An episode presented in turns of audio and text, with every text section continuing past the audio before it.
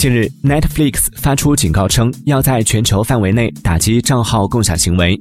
按照 Netflix 的说法，在美国和加拿大，估计有超过三千万户家庭使用共享密码进入并观看视频；在全球范围内，可能有超过一亿家庭使用共享密码。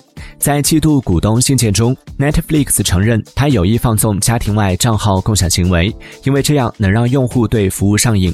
Netflix 一季度付费会员流失二十万，这是十多年来第一次流失。